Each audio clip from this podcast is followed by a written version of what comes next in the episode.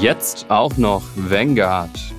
Nach BlackRock, Fidelity und Co. investiert der zweitgrößte Vermögensverwalter der Welt massiv in Bitcoin. Allerdings nicht mittels ETF-Antrag. Was genau passiert ist, erfahrt ihr in dieser Episode. Und damit hallo und herzlich willkommen zum BTC Echo Recap Podcast vom 14. Juli. Hier erfahrt ihr alles, was den Kryptosektor in der vergangenen Woche bewegt hat. Mein Name ist David Scheider und mir gegenüber sitzt das Gesicht von BTC Echo, unser dienstältester Redakteur und Chefredakteur Sven Wagenknecht. Moin Sven, wie stehen die Aktien? Ja, moin David. Ich komme jetzt ein bisschen alt vor, so wie du das jetzt gerade erzählt hast. ähm, gehen wir auf die Aktien zurück. Also an sich total gut, was Bitcoin-Mining angeht. Die anderen Aktien, die äh, lassen wir jetzt mal außen vor. Achtung, dieser Podcast stellt keine Anlageberatung dar. Alle Aussagen dienen lediglich der Information und spiegeln die persönlichen Meinungen unserer Redakteurinnen und Redakteure wider. Der Redaktionsschluss für diesen Podcast ist Donnerstag, der 13. Juli um 12 Uhr. Ja, sprechen wir über Vanguard. Mit Vanguard beträgt auch der zweitgrößte Vermögensverwalter der Welt die Kryptobühne allerdings nicht mittels Bitcoin ETF, sondern mit einer Strategie, die aus dem Goldbereich bekannt ist. Vanguard kauft nämlich Bitcoin Mining Aktien. Sven, bitte klär uns auf, wird Vanguard zum Mining Großaktionär? Das kann man schon so sagen. Auf jeden Fall haben sie über 500 Millionen US-Dollar, also über eine halbe Milliarde US-Dollar in Marathon Digital und Riot Platforms gesteckt. Das sind also mit die beiden größten ja, Platzhirsche, was Bitcoin-Mining angeht. Das ist also auch schon signifikant. Natürlich kann man auch sagen, Vanguard ist die Nummer zwei der Welt, was Assets under Management angeht. Also über 8 Billionen US-Dollar verwalten sie. Nur BlackRock ist mit 11 Billionen größer als die. Daher ist das alles relativ gesehen überschaubar. Ähm, man darf natürlich auch nicht vergessen, dass das nicht immer nur deren eigenen Meinung ist, sondern sie kaufen ja auch eben für ihre Kunden, sie verwalten das Ganze ja auch und ähm, BlackRock hat ja auch ebenfalls sehr, sehr viele Anteile an Marathon zum Beispiel. Ähm, zuletzt hatte ich was von sieben Prozent ungefähr gelesen. Also wenn man sich das mal anschaut, wer sind so die Aktionäre von eben den großen Mining-Gesellschaften, dann wird man feststellen, da ist eine State Street bei da ist noch eine BlackRock, eine Vanguard bei. Da sind all diese bekannten großen Namen eben auch, äh, die das ja eben auch für ihre Kunden machen müssen. Und es ist natürlich auch ein schönes Exposure, eine einfache Art. Wenn ich Bitcoin direkt erwerben möchte, da wissen wir alle, da tun sie sich noch schwer gerade. Gerade in den USA ist das nicht so einfach. Aber eine Aktie, nun ja, das ist regulatorisch äh, ganz einfach. Da brauche ich nichts beachten. Das klappt immer ganz gut. Genau so ist es. Also ne, Vanguard ist der Vermögensverwalter, deswegen großer ETF-Anbieter und da kann es natürlich sein, dass die vor allem eben für ihre ETFs oder vielleicht ist auch ein ETF geplant. Das ist alles ähm, im Bereich der Spekulation. Ähm, man kann das, glaube ich, jetzt nicht so frame, dass Vanguard ein großer Bitcoin-Fan ist. Sie folgen wahrscheinlich einfach den Markttrends. Sie sehen auch, was die Konkurrenz macht, was BlackRock macht, was Fidelity macht. Und ähm, klar, kann sein, dass es dann bald irgendwie einen Vanguard äh, Bitcoin Mining ETF gibt. Wir wissen es nicht, aber natürlich äh, 500 Millionen US-Dollar, das ist richtig ausgedrückt, ist kein Pappenspiel. Würdest du denn jetzt noch in Mining-Aktien investieren?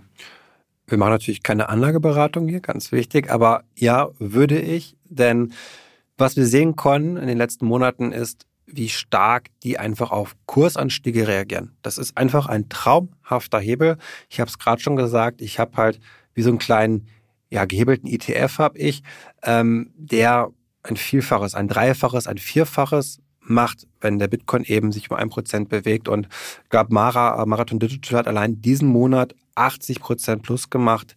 Das ist schon signifikant. Natürlich habe ich ein hohes Risiko, was ja, Liquidität angeht meiner können pleite gehen. Das haben wir schon gesehen in der Vergangenheit. Core Scientific so als Beispiel. Argo kam ja auch unter Druck. Ähm, dieses Risiko habe ich natürlich nicht bei Bitcoin oder bei einem potenziellen Bitcoin-ETF. Da kann nichts pleite gehen. Ähm, ähnlich ist es ja auch bei Gold, Mining-Gesellschaften. Da habe ich einen Hebel. Wenn es gut läuft, verdiene ich mich dumm und dämlich. Wenn es mal nicht gut läuft über längere Zeit, ja, dann habe ich einen Totalverlust im Zweifel auch. Aber ich glaube, wer jetzt überzeugt ist von Bitcoin, wer glaubt, dass diese ich sag mal, dieser Bärenmarkt nicht mehr ewig geht. Ich glaube, für den können Bitcoin Mining Aktien ein tolles Investment sein, ein eben noch risikoreicheres als die Kryptowährung oder in dem Fall Bitcoin selbst. Und ähm, ich finde es ganz schön, eben ich bin ja auch Aktienfan, muss man dazu sagen, ähm, eben nicht nur direkt investiert zu sein in Bitcoin, sondern eben auch noch ein Exposure über Unternehmen zu haben. Ja, vielleicht zum Risiko, du hast es ja richtig gesagt, man fragt sich immer, Risiko ist vielleicht ein bisschen abstrakt, aber im Gegensatz zu Bitcoin können da theoretisch Miner pleite gehen. Also eine Core Scientific zum Beispiel hatte letztes Jahr massive Probleme, war kurz vor der Insolvenz. Ja. Das sind genau die Risiken, von denen du sprichst, um so ein bisschen greifbarer zu machen. Ne? Total, total. Ähm, lass uns vielleicht aber einfach beim Thema Mining bleiben. Ich glaube, wir haben es in letzter Zeit oft. Es ist aber so wichtig, irgendwie da passiert so viel gerade auf in diesem Sektor. Deswegen ähm, das nächste Thema wäre dann ähm, Poolin, dieser bekannte große Mining Pool. Der hat viele Bitcoin-Bestände liquidiert, ähm, sehr, sehr viele. David, ordne uns doch mal ein, wie groß ist dieser Abverkauf? Ja, das ist ähm, ganz interessant. Das ist in der letzten Woche so bei Twitter hin und her geschickt worden. Da hat einer, so ein Analyst, entdeckt, dass da ziemlich ungewöhnliche On-Chain-Aktivitäten ähm, stattfinden. Also man kann ja zum Beispiel gewisse Wallets auf der Blockchain flaggen. Man kann den gewisse Urheber zuordnen. Und das kann man auch bei Minern machen. Das ist, glaube ich, ganz interessant, sich anzuschauen, einfach grundsätzlich, wie agieren die Miner? Halten die ihre Bitcoin-Bestände oder schicken die die auf Wallets, die als Exchange gekennzeichnet sind, um sie dann vielleicht zu verkaufen? Da kann man eben ähm, ganz gute Ableitungen über Markttrends machen und ähm, genau, die Miner sind ja auch irgendwie ganz in vorderster Front, sage ich mal, mit dabei. Und da ist eine Sache aufgefallen, nämlich, wie du richtig sagst, Poolin das ist der neuntgrößte Miner. Die haben 21 Exa-Hashes pro Sekunde, wird euch jetzt wahrscheinlich nicht sagen, aber das sind so ungefähr zwei Prozent der globalen Hashrate. Also es ist ähm, auf jeden Fall einer der größten Miner und die haben seit Ende Mai 70.000 Bitcoin auf ja, Wallets, vor allem von Binance geschickt. Zum Teil waren da Tranchen von über 3000 Bitcoins pro Tag dabei. Vielleicht zur Einordnung zum Vergleich, aktuell bei einem Block Reward von 6,25 Bitcoin werden täglich nur 900 Bitcoin gemeint. Also 3000 sind mehr als das Dreifache von dem, was überhaupt täglich ähm, ins System kommt. Also schon eine Menge. Insgesamt sind es, ja, sprechen wir über eine Summe von über 2 Milliarden US-Dollar. Also übersteigt auch bei weitem das tägliche Handelsvolumen von Bitcoin. Klar, der Zeitraum ist jetzt seit Ende Mai. Also ähm, der Markt kann das schon absorbieren, aber die Bewegung ist schon massiv. Da haben sich natürlich jetzt alle gefragt, was war da los, was steckt dahinter? Ähm, droht der Markt zu crashen? Bei so Bewegungen ist das immer die erste Angst. Wir haben ähm, mal bei Poolin nachgefragt, leider keine Antwort bekommen. Und deswegen kann man weiterhin nur spekulieren, was dahinter steckt. Eine mögliche Antwort auf die Frage ist, entweder braucht Poolin Liquidität, also Dollar-Liquidität, dann würden sie ihre Bitcoins verkaufen, macht Sinn. Oder Binance braucht Bitcoin-Liquidität. Und äh, also wir sind immer noch im Reich der Spekulation, aber über Binance wurde auch viel geredet. Ähm, da war auch eine offene Frage, ob die ganze Liquidität von Binance reicht, um Kundenassets auszuzahlen. Ich glaube, die SEC sagt nein. Aber aus Nächstenliebe wird Putin das ja auch nicht machen. Also ich finde es da schon mhm. sehr spannend, mal zu erfahren, was jetzt diese wirtschaftliche Motivation dahinter ist. Ähm, ich habe, ich weiß es nicht. Ja. Aber ähm, wissen Sie etwas, was wir nicht wissen vielleicht? Keine Ahnung. Ja, das ist die große Frage. Man kann sich diese Daten halt angucken und sich wundern und spekulieren. Ähm, aktuell ist so ein bisschen äh, die Marktreaktion noch ausgeblieben. Ich meine, man kann eh Kursbewegungen jetzt nicht auf singuläre Ereignisse zurückführen, aber klar, 70.000 BTC ist echt viel Holz. Ähm, es kann auch sein, dass Binance und Poolin so eine Art Purchase Agreement haben, also so große Bitcoin-Holder, die beziehen ihre Bitcoin häufig über so OTC-Trades eben bei, direkt bei den Minern, weil man da einen relativ konstanten Stream an Bitcoins irgendwie bekommen kann, wahrscheinlich auch zu vergünstigten Marktlagen. Das könnte sowas auch sein. Ähm, ja, nichtsdestotrotz bin ich mal gespannt, ob Poolin sich dazu noch äußert äh, oder ob jemand irgendwie eine pfiffige Idee hat oder Insiderwissen. Ähm, genau, aber bisher können wir das erstmal nur beobachten. Bei Insiderwissen uns gerne anschreiben. Das ist ja klar, ne? btc-echo.de beziehungsweise Redaktion. Jetzt habe ich es gerade falsch gesagt, David. Redaktion at btc-echo.de. Da erreicht genau. ihr uns auf jeden Fall. Meldet euch. Sonst kommt da nichts an, wenn man nur BTC Echo schreibt. genau. Ja, wir entfernen uns ein wenig vom Mining-Thema und blicken einmal Richtung Google. Da gibt es nämlich ein großes Update, was man vielleicht sogar als eine Art von Zeitenwende beschreiben kann, Sven. Ja, der Begriff Zeitenwende ist schon sehr heftig, aber es ist ein starkes Signal auf jeden Fall, denn Google ist, genau wie auch Apple mit seinem Store, relativ zurückhaltend, was NFTs angeht oder auch vor allem Apps, die Blockchain-Bezug haben und haben sich da in der Vergangenheit sehr stark gesperrt gegen und jetzt hat man im Blogpost angekündigt, man öffnet sich. Man kann also jetzt eben als Entwickler dort eben auch ja, Dapps oder NFT-Projekte äh, reinstellen. Man muss es klar kennzeichnen. Das heißt, immer so eine Art Warnhinweis machen dann als, als App. Jetzt hier geht es um Token, jetzt hier geht es um NFTs, ähm, wie bei Zigarettenschachteln, vielleicht so ein bisschen aus dem Disclaimer. Nein, äh, lass die Finger davon. Lass Kinder. die Finger davon, genau. Vorsicht. Ähm, nein, ähm, aber es hat sich echt sehr positiv gelesen, muss ich sagen. Also es war wirklich jetzt auch nicht so hintenrum irgendwie, sondern nein, wir wollen das embracen, wir wollen das fördern, wir sehen da eine Zukunft drin, gemeinsam mit Entwicklern aus der Szene, also auch von Reddit und so weiter und so fort, die da mitgemacht haben, wollen wir Standards schaffen, dass das ermöglicht wird. Ähm, natürlich gibt es auch da Grenzen, also Glücksspiel zum Beispiel, das ist immer noch eine rote Linie. Das will man auf keinen Fall. Also Casino-Apps haben es dann schwer, wahrscheinlich. Die sind sofort gebannt werden, die dann. Und man hat aber auch in Aussicht gestellt, dass man erst am Anfang steht, dass man also auch gerade den Sekundärmarkthandel perspektivisch ausweiten kann. Also, ähm, dass da vielleicht noch mehr kommt in nächster Zeit. Das hat mich sehr, sehr gefreut. Und vor allem freut mich so ein bisschen, dass da Druck auf Apple ausgeübt wird. Mhm. Denn Apple, wie wir wissen, ist noch strenger als Google. Wir haben in den letzten Tagen immer wieder auch, auch Schlagzeilen bei uns gehabt, dass da ja gegen Apps vorgegangen wird, ähm, dass man sich da wirklich sehr, sehr sperrt gegen jede Form von ja, Krypto, kann man sagen. Und es gibt nur die zwei großen Anbieter, Google und Apple. Und ich hoffe sehr, dass hier Apple ja, sich so ein Beispiel dran nimmt, unter Druck gerät und sich vielleicht auch mal öffnet. Also die, auf, ich warte noch auf den Moment, auf die Mitteilung, dass Apple da mal was Positives zu verkünden hat. Das, das werden wir sehr gerne aufgreifen dann. Ja, ich finde den Zeitpunkt interessant. Also gerade ist NFTs ja nicht gerade in aller Munde. Also der NFT-Sektor ist ja ziemlich gecrashed, das Handelsvolumen mega eingebrochen.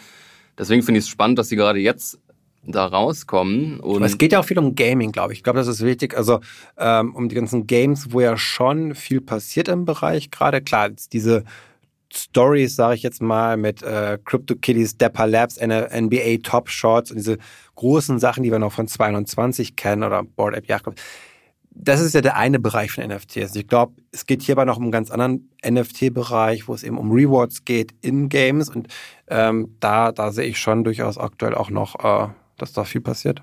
Auf jeden Fall. Ähm, nur seid vorsichtig, wenn ihr äh, euch bei Google NFT und Krypto-Apps runterladet. Also nach wie vor erreichen uns immer wieder Nachrichten von so Rugpulls, wo äh, ja zwielichtige Apps dann dann doch irgendwie durchkommen, weil ganz ehrlich, wahrscheinlich werden pro Tag hunderte Apps äh, bei Google versucht zu registrieren und Google hat vielleicht nicht unbedingt, unbedingt die Kompetenz, alle auf Herz und Nieren zu prüfen. Also immer so ein bisschen Vorsicht walten lassen, ist, glaube ich, eine gute Idee. Ich kann mir auch vorstellen, so ein bisschen, man hat es bei, bei Meta gesehen, sehr oft, dass die auch überreagieren. Also das heißt, ich kann mir gut vorstellen, dass sehr legitime, seriöse Apps mit NFT-Bezug äh, dort wieder gedelistet werden.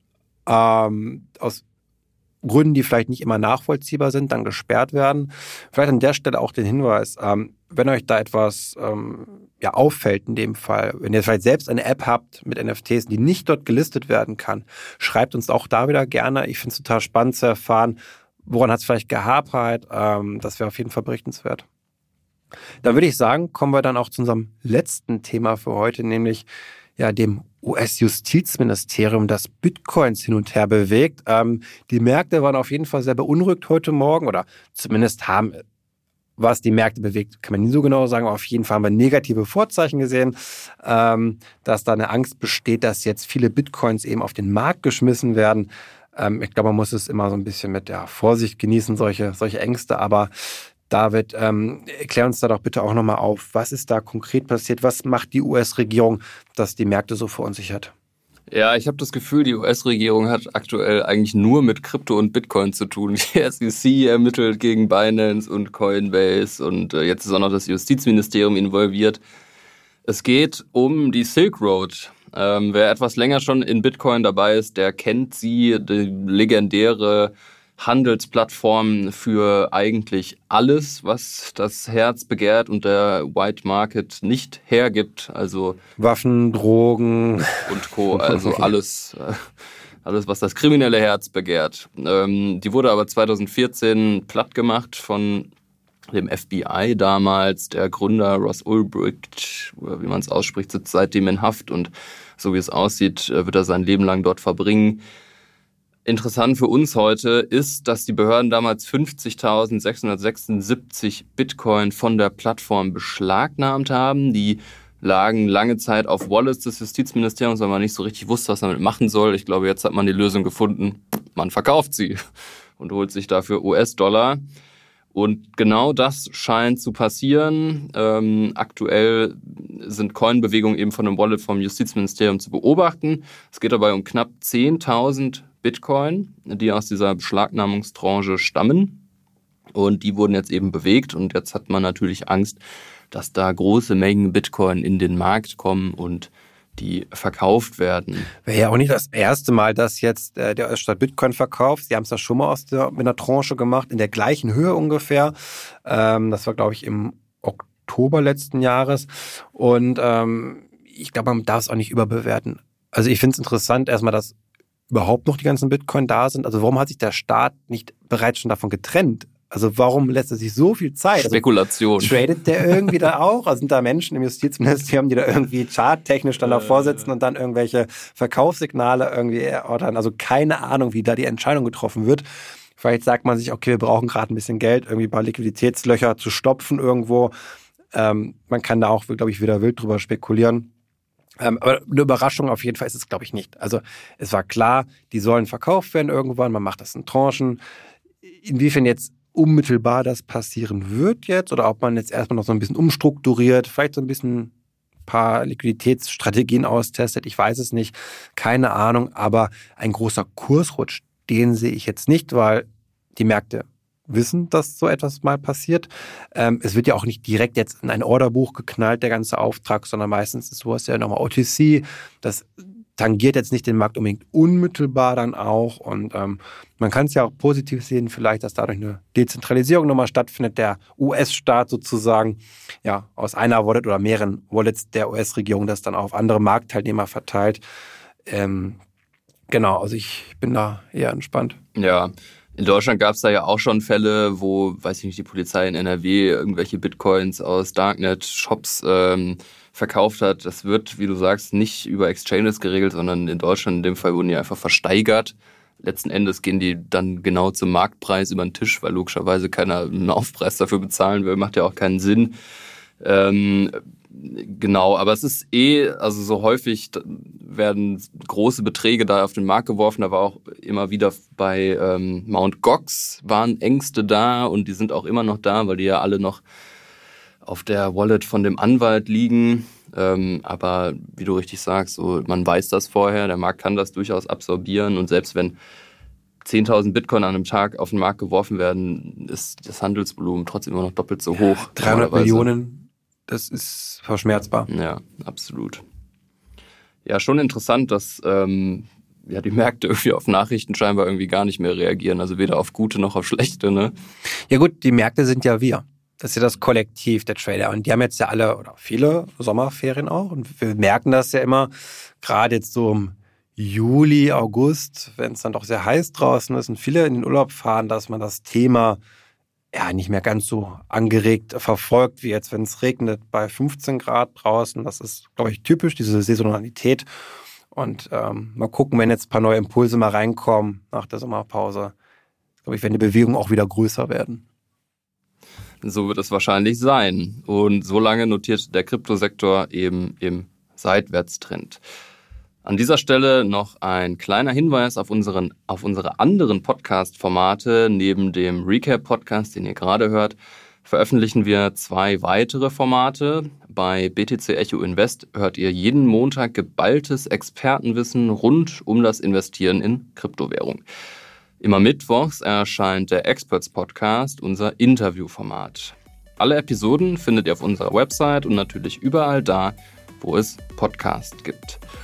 Nächste Woche hört ihr an dieser Stelle Sven und Johannes, denn ich bin unterwegs. Und damit tschö und bis zum nächsten Mal.